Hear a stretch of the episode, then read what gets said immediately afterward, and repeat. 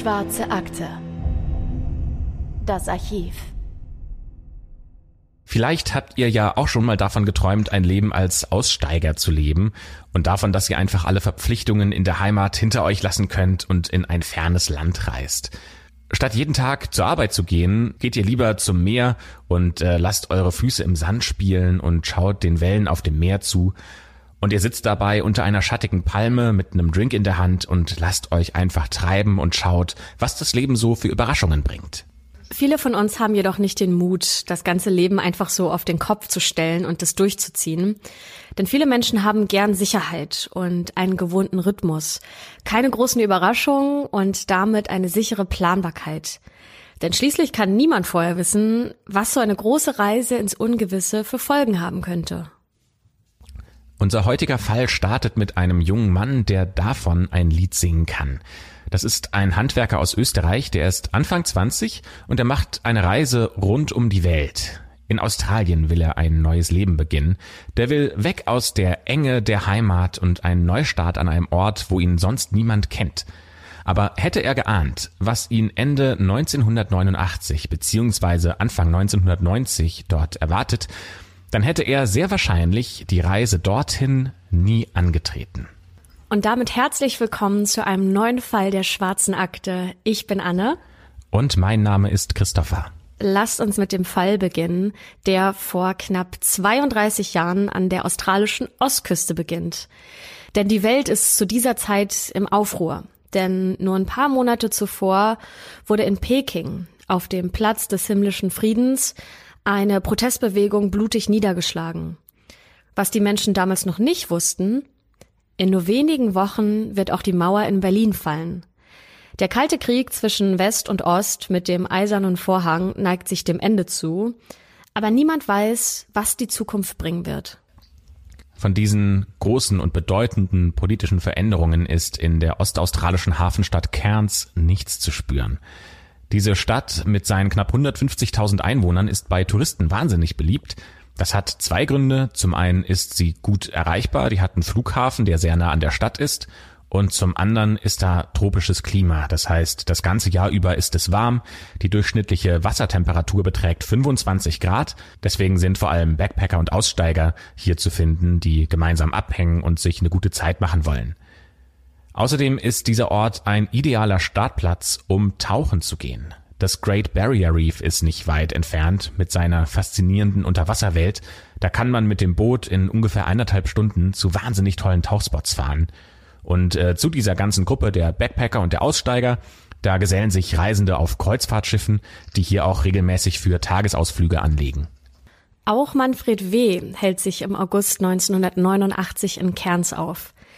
Der 23-jährige Tischler aus der Weststeiermark in Österreich ist schon seit gut einem Jahr in Australien und bereits zweimal hat er sein sechsmonatiges Touristenvisum erneuert. Manfred stammt aus dem steirischen Örtchen Bad Gams, das hat nur 600 Einwohner und seine Familie ist hier tief verwurzelt. In Bad Gams leben Manfreds Eltern, seine Großeltern, die beiden älteren Brüder und noch weitere Verwandte.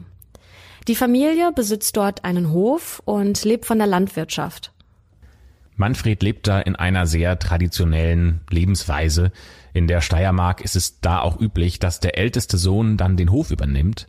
Und Manfred ist aber der jüngste Sohn, der kann sich daher freier entscheiden, was er machen möchte und entscheidet sich, eine Ausbildung zum Tischler zu machen.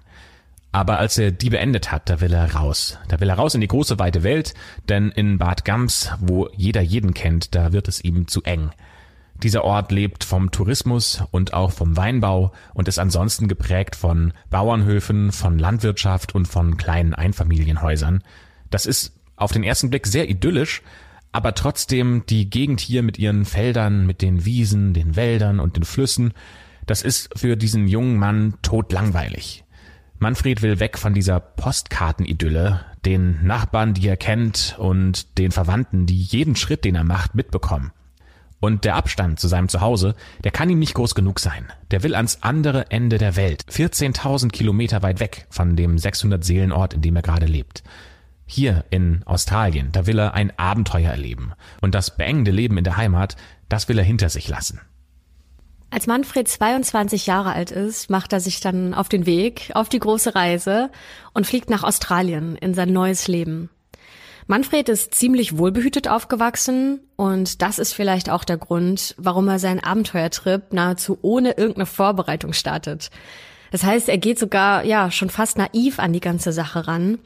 Und daher macht er sich auch keine großen Sorgen darüber, dass, ja, vielleicht irgendwas schiefgehen könnte. Freunde beschreiben ihn als offenen Menschen, der innerlich aber unsicher ist. Obwohl er fast kein Englisch spricht und auch nicht besonders viel Geld für so eine Reise hat, bricht er trotzdem alleine auf. Wie er in der Ferne seinen Lebensunterhalt verdienen möchte, das weiß er auch noch nicht so genau. Seinen Freunden erzählt er jedenfalls, dass er sich mit Gelegenheitsjobs über Wasser halten möchte. In Kerns lernt Manfred dann den Salzburger Hartwig B. kennen. Die beiden Österreicher verstehen sich auch sofort und vor allem Manfred ist von diesem charismatischen, gut aussehenden und lebenserfahrenen Hartwig total fasziniert. Ja, und schaut sogar zu ihm auf, wie zu einem großen Bruder. Doch dann verlieren sich die beiden zunächst aus den Augen, weil sie in unterschiedliche Richtungen weiterreisen. Doch das soll sich ein paar Wochen später ändern, denn Manfred ist gerade auf Jobsuche und liest eine Annonce in der Zeitung – Dort sucht jemand einen Helfer, um seine Yacht umzubauen. Geld gibt es für diese Arbeit zwar nicht, aber der Helfer darf als Entlohnung zu einem mehrmonatigen Segelturn zu den Marshallinseln mitkommen. Zusätzlich gibt es hier noch freie Kost. Ja, wie gut ist das denn? Da kann er kostenlos irgendwo wohnen, er darf übers Meer fahren und unbewohnte Inseln im Pazifik besuchen. Für Manfred ist das der Traum, den er gesucht hat. Er ist handwerklich begabt und viel Geld hat er eh nicht, deswegen meldet er sich, so schnell es nur geht, bei diesem Schiffseigner und ist dann überrascht, als er herausfindet, dass die Yacht, die restauriert und umgebaut werden soll, Hartwig gehört. Den kennt er ja bereits schon. Und deswegen ist es kein Wunder, die beiden sind sich schnell einig und Manfred beginnt bei Hartwig an dieser Yacht zu arbeiten. Der 35-jährige Hartwig, der bereits im Jahr 82 nach Australien ausgewandert ist, der hat vor 18 Monaten sein Haus in Adelaide verkauft. Und mit diesem Erlös hat er dann eine elf Meter lange Segelyacht gekauft, die er Emanuel nennt. Der Name der Yacht geht auf die Bibel zurück und bedeutet so viel wie Gott ist mit uns. Hartwig hat sich diesen Namen auch ganz bewusst ausgesucht, weil er ein sehr gläubiger Mensch ist. Diese gebrauchte Yacht kostet ungefähr 100.000 australische Dollar und dafür gehen auch Hartwigs ganze Ersparnisse drauf. Aber er hat die Emanuel nicht für einen Trip über den Pazifik gekauft. Nein, er hat ganz andere Pläne, auf die wir später noch zu sprechen kommen. Hartwig und Manfred haben sich im August 1989 in Cairns kennengelernt. Da liegt ja die Emanuel im Hafen und die wartet auf den Umbau. Mit dabei ist auch die Engländerin Susan. Hartwig hat sie Anfang 1989 in Australien kennengelernt Susan ist eine attraktive Frau mit einer braunen Lockenmähne. Sie ist studierte Apothekerin und sie träumt genauso wie Manfred von dem großen Abenteuer in Australien. Deswegen ist sie auch hierher gekommen, hat einen Job angenommen, aber zwischen Hartwig und Susan, da hat es sofort, als die beiden sich kennengelernt haben, geknistert. Die wollten dann auch im nächsten Jahr tatsächlich schon direkt heiraten. Eigentlich ist Susan nach Australien gekommen, um ein komplett neues Leben zu starten, hat da einen Job gefunden und wirft das jetzt auch über Bord, um mit Hartwig auf Reisen zu gehen. Ja, und wenn wir wieder auf den Job zurückkommen, den Manfred dort in der Zeitung gefunden hat, dann ist er auf jeden Fall verblüfft, als er von den konkreten Umbauplänen für die Emanuel hört. Eigentlich hatte er gedacht, dass er ein paar Schiffsplanken und die Inneneinrichtung erneuern soll, ja, vielleicht noch ein neuer Anstrich, damit die Yacht auch im neuen Glanz erstrahlt. Mehr aber auch nicht. Aber Hartwig hat was anderes im Sinn. Er möchte die Außenverkleidung mit 22 Millimeter dickem Stahl verstärken und noch dazu sollen schusssichere Scheiben eingebaut werden. Eine Wasseraufbereitungsanlage zum Entsalzen des Meerwassers wird auch noch installiert und zusätzlich gibt es noch Notstromaggregate, die eingebaut werden. Manfred findet das alles sehr ungewöhnlich, ähm, ja, für seine gewöhnliche Yacht und ja, fragt sich, was das Ganze eigentlich soll. Diese Pläne sind auch nicht so richtig durchdacht. Ein Gutachter wundert sich nämlich später sogar, dass die Immanuel überhaupt schwimmen kann. Denn an sich sind die Stahlverstärkungen viel zu schwer für eine normale Segelyacht. Aber wie gesagt, Hartwig hat ganz bestimmte Pläne mit dem Boot. Denn er ist ein glühender Anhänger von Verschwörungstheorien. Hartwig glaubt nämlich an den bevorstehenden Weltuntergang. Er glaubt, dass ein dritter Weltkrieg im Jahr 1990 ausbrechen wird, ganz konkret im Mai. Und er glaubt, dass unzählige Atomraketen die Erde in Schutt und Asche legen. Nur ganz wenige, die sich auf dieses Horrorszenario vorbereitet haben, die werden diesen Atomkrieg überleben. Hinter dem Weltkrieg sieht er die Freimaurer und andere Geheimlogen. Wahlweise können da auch Außerirdische noch mit dazukommen oder Echsenmenschen, die sich bereits unter uns befinden. Und alle haben das Ziel, die Menschheit auszulöschen und die Erde selbst zu besiedeln. Ja, das klingt jetzt alles verrückt, aber davon sind Hartwig und auch seine Freundin Susan felsenfest überzeugt und die bereiten sich mit der Immanuel auf die bevorstehende Apokalypse vor. Hartwig ist das, was man heute als Prepper bezeichnen würde. Also jemand, der sich auf eine Katastrophe vorbereitet. Fünf Jahre vor dem Umbau der Yacht, also im Jahr 1984, hat er deswegen sogar sein Haus in Adelaide umgebaut. Er hat zum Beispiel einen tiefen Keller mit dicken Mauern unter dem Gebäude angelegt und dort hat er dann Schutzkleidung, Gasmasken, Wasser und Nahrung gelagert, damit er theoretisch mehrere Monate da unten überleben könnte. Doch irgendwann ist ihm dieser Schutzraum irgendwie doch zu unsicher geworden und er hat sich nicht gut genug geschützt gefühlt vor einer nuklearen Katastrophe. Der Plan, den Hartwig deswegen entwickelt hat, der sieht wie folgt aus. Sie wollen mit der kriegstauglichen Emanuel auf den Pazifik hinausfahren, sich dann auf einer einsamen Insel verstecken und dort so lange warten, bis der Atomkrieg vorüber ist. Die Emanuel ist damit quasi seine Arche Noah, die ihn und seine Verlobte beschützen soll. Und das Material, das sie für die Umbauten der Yacht brauchen, bezahlt Susan aus ihren Rücklagen. Denn Hartwig hat ja bereits sein ganzes Geld in den Kauf dieses Bootes investiert und ja, könnte sich das Material an sich gar nicht mehr leisten. Während Manfred die Umbaumaßnahmen der Yacht begleitet, hört er sich fast durchgehend Hartwigs Verschwörungstheorien an. Und irgendwann hängt er geradezu an seinen Lippen. Er saugt diese ganzen Theorien richtig auf. Und deswegen ist Manfred irgendwann auch selbst davon überzeugt, dass die Welt demnächst nach einem Atomkrieg untergehen wird. Aber es gibt ein Problem, und zwar ist das, dass die aufwendigen Umbauten sich länger hinziehen, als sie erwartet hatten. Eigentlich wollten die drei Anfang September 1989 in See stechen, um nicht in die unmittelbar bevorstehenden Tropenstürme zu geraten, aber sie sind erst Ende September mit ihren Arbeiten fertig. Zwischendurch gibt es dann tatsächlich noch tolle Nachrichten für Susan und für Hartwig, denn als Susan am 14. September 1989 zu einem Gynäkologen geht, um sich noch einmal vor der großen Reise durchchecken zu lassen, da erfährt sie, dass sie schwanger ist. Sie und Hartwig, die sind da völlig aus dem Häuschen und Susan fängt an, sich vorzubereiten. Die kauft unzählige Babysachen. Es ist ja schließlich unklar, ob sie zur geplanten Geburt im April 1990 wieder in Cairns sein wird oder ob da vielleicht schon ähm, die Vorzeichen der Apokalypse zu sehen sind. Im Oktober 1989 geht's dann endlich los. Die große Reise startet. Aber schon kurze Zeit später müssen sie alle nochmal umkehren und zurück nach Cairns fahren weil es ein Leck an der Yacht gibt, das repariert werden muss. Immerhin kann Susan so nochmal zum Gynäkologen gehen und die Gesundheit ihres ungeborenen Babys überprüfen lassen. Und dieser Termin findet am 24. November 89 statt. Kurz danach kann auch dieses Leck repariert werden und es geht nochmal los, Anlauf Nummer zwei sozusagen. Und das Ziel sind ja die bereits erwähnten Marshallinseln, ein Inselstaat im mittleren Ozeanien. Die befinden sich ungefähr auf halbem Weg zwischen Australien und Hawaii. Ob sie dieses wunderschöne Paradies auch wirklich erreichen werden? Noch auf dem Festland, kurz bevor sie abfahren wollen, schickt Susan am 22. November 1989 einen Brief an ihre Schwester, um der zum Geburtstag zu gratulieren. Darin verkündet sie dann auch die frohe Botschaft, dass sie schwanger ist und dass die Familie Zuwachs bekommt.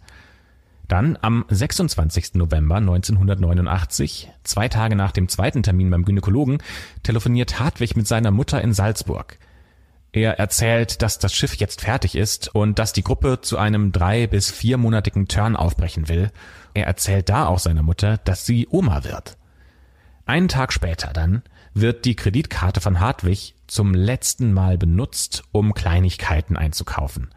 Danach wird es von dieser Kreditkarte keine weiteren Abbuchungen mehr geben.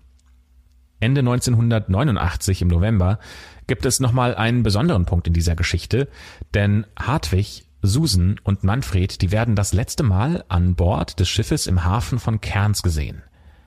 Im Dezember 1989 bricht der regelmäßige Kontakt zu den Familien von Susan und Hartwig komplett ab.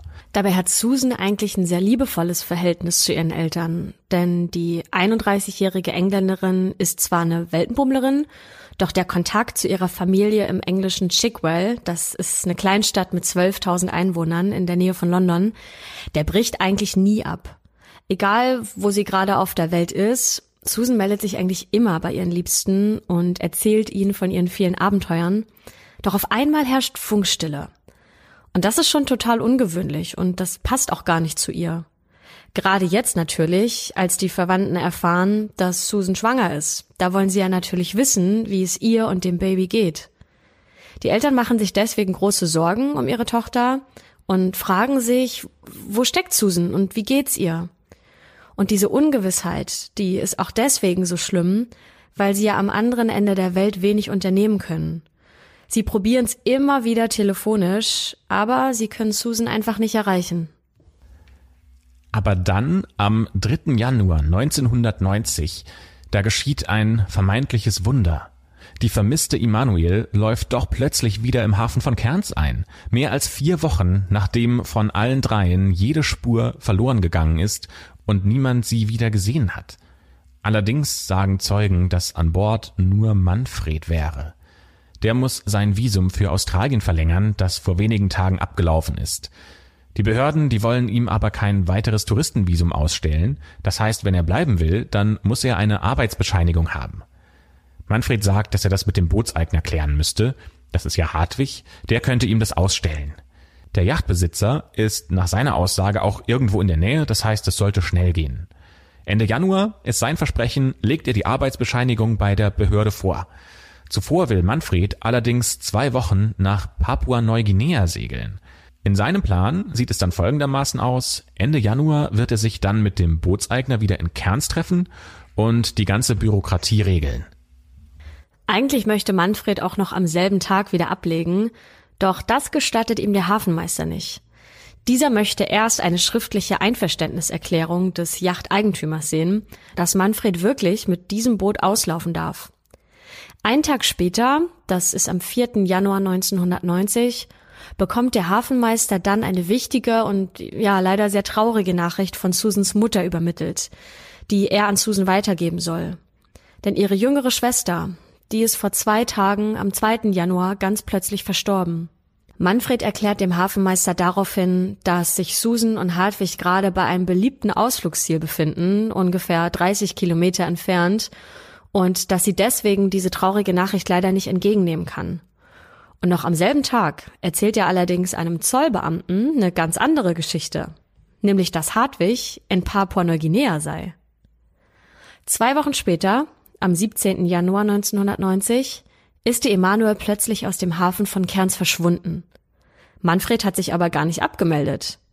Nur der Hafenmeister bekommt mit, dass die Yacht verschwunden ist und in den 14 Tagen, in denen die Yacht dort im Hafen von Cairns lag, konnte Manfred auch nur gelegentlich am Boot gesehen werden.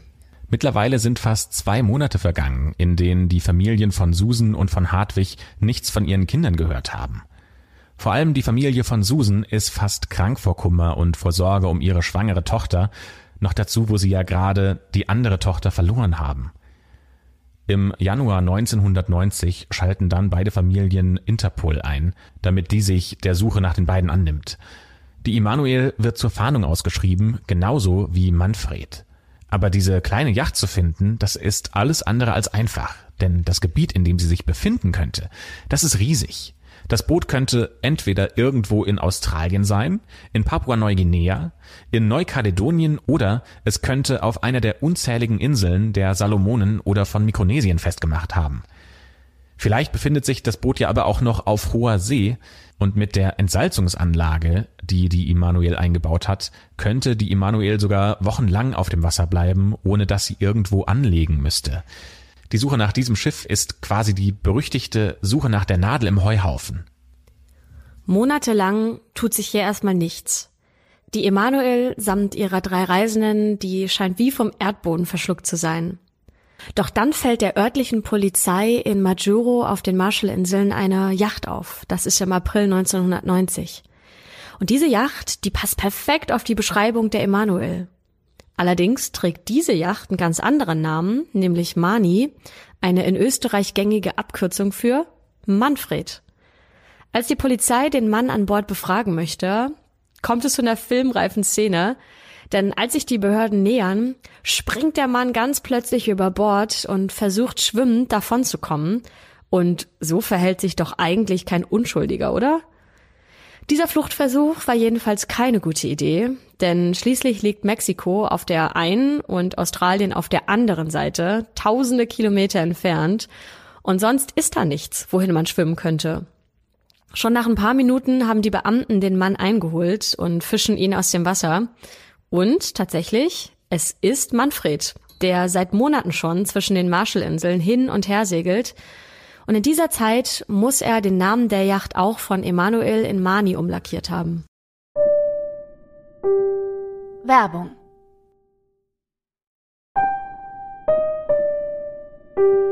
Werbung Ende. Die Polizei befragt ihn nach dem Verbleib von Hartwig und Susan und Manfred gibt an, dass er die beiden auf eigenen Wunsch auf einer einsamen Insel abgesetzt hat. Da würden die beiden ihren Aussteigertraum leben. Allerdings kann er nicht mehr genau sagen, wo sich diese Insel befinden soll. Bald darauf ändert er allerdings schon seine Story und sagt, dass Hartwig und Susan im Drogenhandel aktiv seien und deshalb untergetaucht sind. Und dann geht's plötzlich auch um illegale Waffengeschäfte und irgendwann endet er wieder seine Geschichte und sagt, dass die beiden von Piraten entführt wurden, die es tatsächlich durchaus in diesen Gewässern gibt. Und in der letzten Geschichte, die Manfred erzählt, da soll's dann einen Kampf auf der Immanuel gegeben haben zwischen Hartwig und Susan. Dabei hat Hartwig seine schwangere Freundin über Bord geworfen und ist danach selbst ins Wasser gesprungen. Manfred erzählt immer wieder unterschiedliche Versionen, was denn mit Hartwig und Susan passiert sei. Das heißt, eine abenteuerliche Geschichte jagt hier die nächste und die Beamten können sich aus den Geschichten überhaupt gar keinen Reim machen. Sie nehmen sich die Immanuel daher erstmal gründlich vor und suchen nach Spuren eines Verbrechens auf diesem Boot, aber sie können nichts finden. Gar nichts. Auch kein Tropfen Blut kann die Spurensicherung hier entdecken. Aber was sie finden, das sind alle persönlichen Gegenstände von Hartwig und Susan, die immer noch auf diesem Boot sind. Dinge, die den beiden eigentlich sehr wichtig sind, wie zum Beispiel Hartwigs Bibel, ohne die er eigentlich nirgendwo hingeht, da er ein sehr gläubiger Mensch war. Aber auch die bereits gekaufte Babykleidung, Susans Schwangerschafts-BH und Windeln sind immer noch dort. Dass sich diese sehr persönlichen Gegenstände noch an Bord befinden, ist für die Beamten und Beamtinnen ein Indiz, dass die beiden überstürzt und nicht freiwillig das Boot verlassen haben. Das heißt, damit scheidet diese Version mit der einsamen Insel schon mal aus. Denn wenn das der Fall gewesen wäre, dann hätten die beiden ja auf jeden Fall die Babysachen mitgenommen und sehr wahrscheinlich auch die Bibel. Auch die anderen Versionen, die Manfred erzählt hat, die sind eher weniger glaubhaft. Denn mit Drogen hatten Hartwig und Susan bis dahin noch nie was zu tun gehabt, genauso wenig wie mit Waffen. Und eine Entführung, ja, diese Story ergibt auch wenig Sinn, denn warum sollten Piraten nur die beiden entführen, und nicht auch Manfred. Auch die Yacht wurde nicht gekapert und es ging auch nie eine Lösegeldforderung ein. Das ist sehr untypisch für einen Pirateriefall. Und dieser angeblich tödliche Streit, auch das klingt eher unwahrscheinlich. Denn Hartwig und Susan, die sind total verliebt und die haben sich auf ihr gemeinsames Kind gefreut. Die beiden wollten mit so viel Mühe dem Weltuntergang entgehen. Da wäre es eher unwahrscheinlich, glaubt die Polizei, dass er seine Verlobte tötet und sich anschließend selbst umbringt. Ja, ihr merkt vielleicht schon, der ganze Fall erscheint allen hier sehr mysteriös und alle fragen sich, was denn hier jetzt passiert ist. Wo sind Susan und Hartwig? Sind sie überhaupt noch am Leben? Oder ja, was ist hier passiert? Was ist Schreckliches passiert? Manfred erzählt zwar ganz offensichtlich nicht die Wahrheit, aber es gibt ja keine Spuren, keine Beweise, kein Geständnis und auch kein Motiv. Fest steht eigentlich nur, dass Hartwig und Susan verschwunden sind und dass Manfred alleine mit der Yacht unterwegs ist und ja, diese ganzen persönlichen Gegenstände der beiden auch immer noch an Bord sind. Mehr wissen die Beamten eigentlich zu dieser Zeit nicht. Die Polizei der Marshallinseln informiert die Kollegen der australischen Polizei. Die wiederum fliegt dann auf die Marshallinseln und befragen dort Manfred. Der wird anschließend mit dem Flugzeug zurück nach Australien gebracht. Die Polizei in Cairns geht mittlerweile davon aus, dass Hartwig und Susan tot sind, denn seit Dezember 1989 gab es keine Kontobewegungen mehr und Susan war auch bei keiner weiteren Schwangerschaftsuntersuchung. Das heißt, der einzige Mensch, der irgendwas zum Verbleib der beiden sagen kann, das ist Manfred. Gegenüber der Polizei in Cairns verstrickt er sich allerdings erneut in Widersprüche, beharrt aber immer auf seiner Unschuld. Und dann kommt es zur Anhörung im Mai 1990. Manfred wird in Untersuchungshaft genommen und in ein Gefängnis in Queensland versetzt.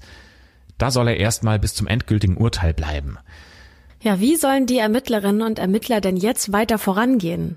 Es gibt ja wie gesagt keine Anhaltspunkte und der Verdächtige beteuert weiterhin seine Unschuld. Es lässt sich auch immer noch kein Motiv feststellen. Und wer könnte Susan und Hartwig was Böses wollen? Währenddessen segelt die australische Polizei das Boot von den Marshallinseln zurück nach Cairns und auf halbem Weg musste Immanuel bzw. die Mani auf der Insel Nauru anlegen, weil Wasser ins Innere eindringt. Dieser stahlverstärkte Rumpf, der ist einfach zu schwer für die elf Meter lange Yacht. Ein Sachverständiger erklärt später, dass es sogar ein absolutes Wunder gewesen sei, dass Manfred damit fünf Monate über den Pazifik fahren konnte, ohne dabei unterzugehen. Wo er überall genau gewesen ist, das kann die Polizei nicht rekonstruieren, denn sie haben ja nur die Aussagen von Manfred. Manfred selbst hat zum Beispiel angegeben, dass er von der Marine Papua-Neuguineas vor einer Insel abgewiesen worden wäre. Und anschließend, so sagt er selbst, ist er nach Mikronesien gesegelt, um dann nach Kiribati und wieder zurück zu den Marshallinseln zu fahren. Ob das alles so stimmt, das ist unklar. Für die Polizei geht es allerdings erst nach der Reparatur der Emanuel weiter in Richtung Australien. In Cairns wird das Schiff da dann nochmal genau von Kriminaltechnikern untersucht, aber auch die können anhand der Spuren, die sie auf dem Boot finden, kein Verbrechen feststellen. Für die australischen Medien ist dieser Fall natürlich auch ein gefundenes Fressen. Und der Sydney Morning Herald titelt zum Beispiel eine tropische Agatha Christie Story. Was zu diesem Zeitpunkt jedoch noch niemand ahnt, ist, dass dieser Fall noch Rechtsgeschichte in Australien schreiben wird.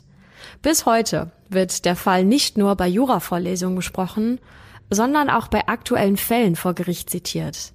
Und damit haben wir schon verraten, dass es wirklich hier zum Prozess gegen Manfred kommt und der hat es auch in sich.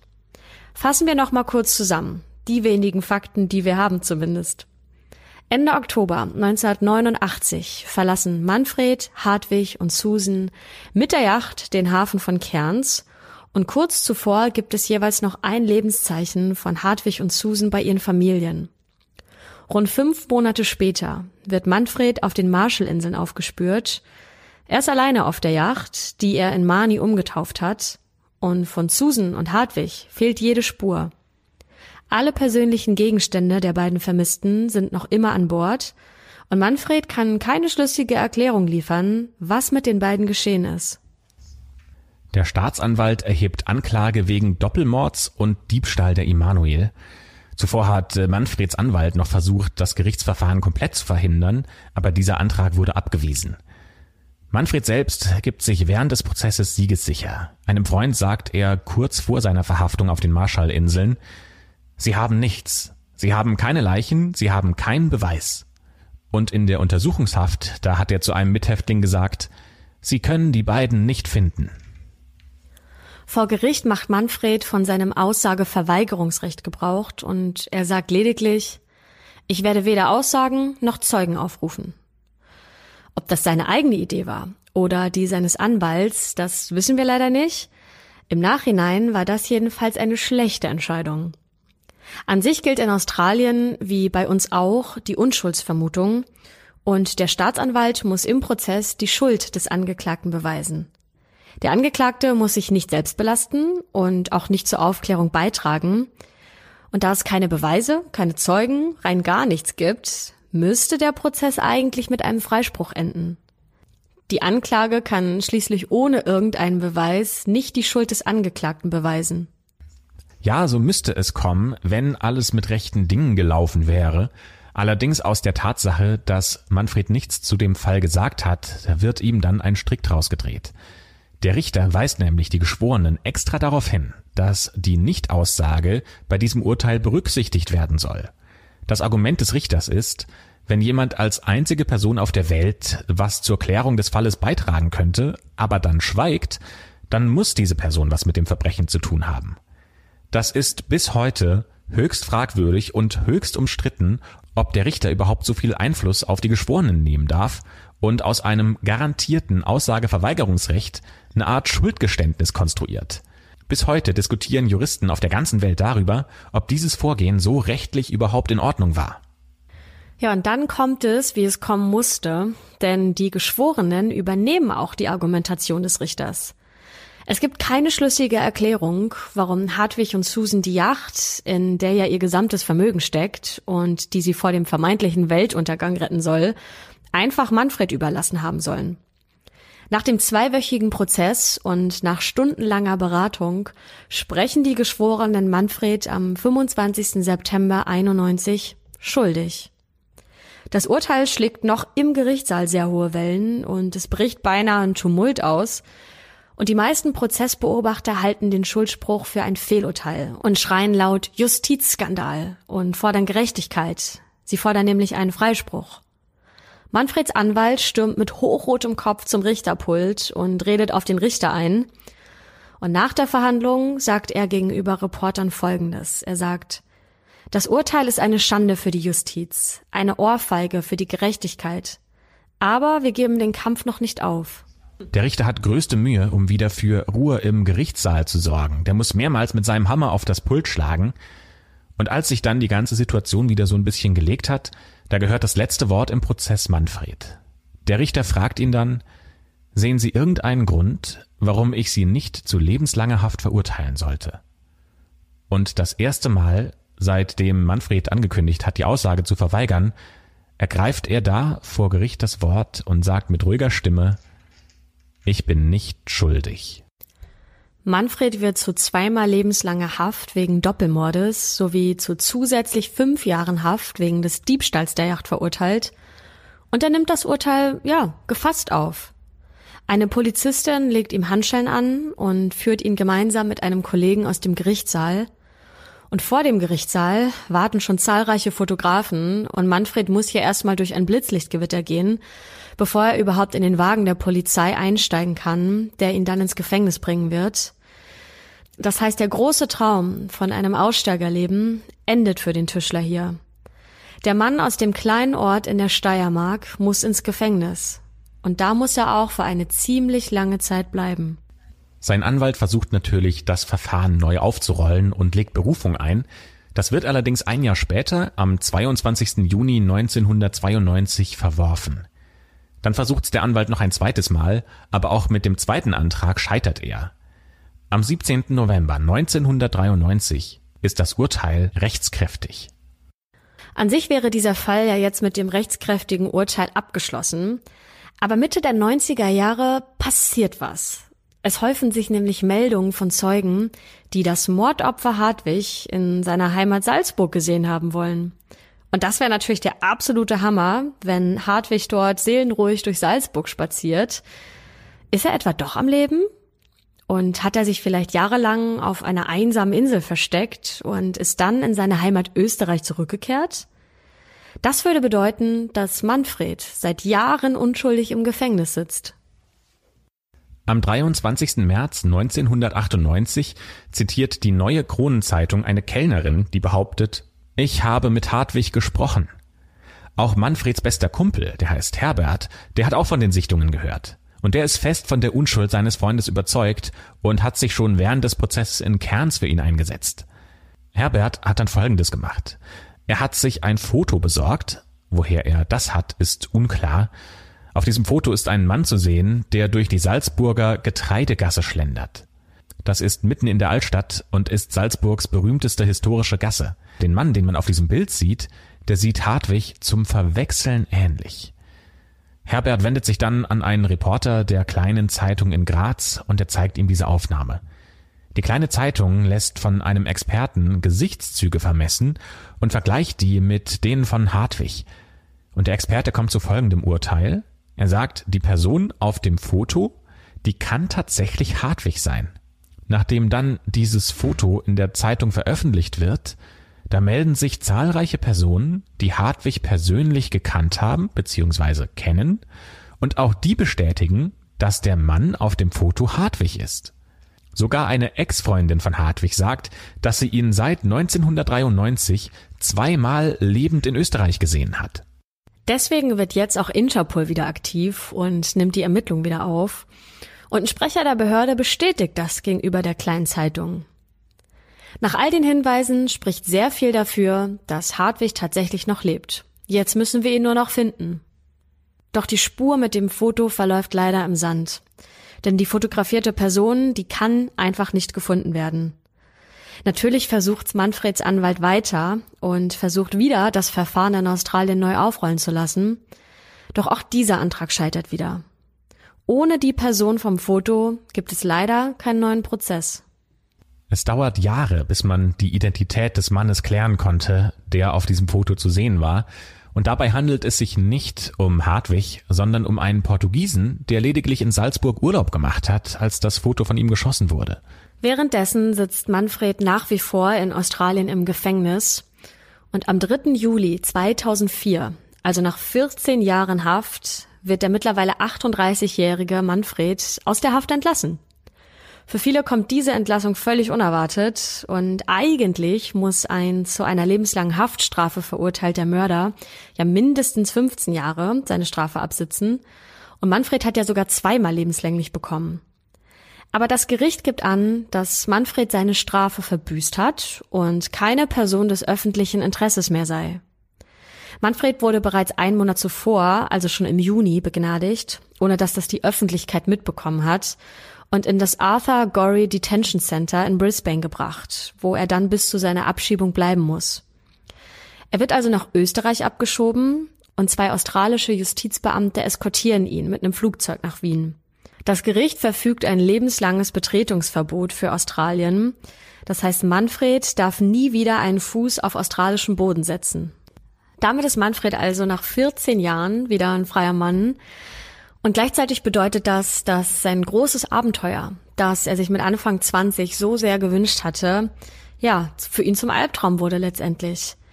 Die Enge seines Heimatdorfes, die ihn früher ja so sehr bedrückt hat, die musste er unfreiwillig mit einer noch viel kleineren Gefängniszelle eintauschen. Nach seiner Entlassung gibt seine Mutter Christine der kleinen Zeitung ein Interview und sagt, dass es ihrem Sohn gut geht und dass er auch öfter zu Besuch nach Hause zu ihr kommt. Und äh, immer wenn das passiert, dann plaudern sie über Gott und die Welt. Es gibt nur ein Tabuthema, über das die beiden nie sprechen, und das ist der Doppelmord. Seine Mutter sagt, über das Thema will er nicht sprechen und ich auch nicht. Heute ist Manfred 55 Jahre alt. Aber was er heute macht und wie es ihm geht, das wissen wir nicht. Und genauso wenig wissen wir, was an Bord der Emanuel oder der Mani um den Jahreswechsel 1989-90 wirklich passiert ist. Eigentlich wissen wir nur, dass Hartwig und Susan seit dieser Zeit spurlos verschwunden sind und dass es bis heute kein Lebenszeichen von den beiden gibt. Also, die große Frage, mit der wir die schwarze Akte für heute schließen, lautet, was glaubt ihr, ist hier wirklich passiert? Schreibt uns gerne eure Ideen und eure Theorien entweder auf Instagram, da heißen wir Schwarze Akte, gerne auch bei Apple Podcast in die Kommentare und in die Bewertungen, da lesen wir auch alles, was ihr schreibt, oder gerne auch unter unserem YouTube-Kanal, da heißen wir auch Schwarze Akte. Und äh, beenden damit die heutige Folge. Vielen Dank fürs Zuhören und dann bis zum nächsten Mal.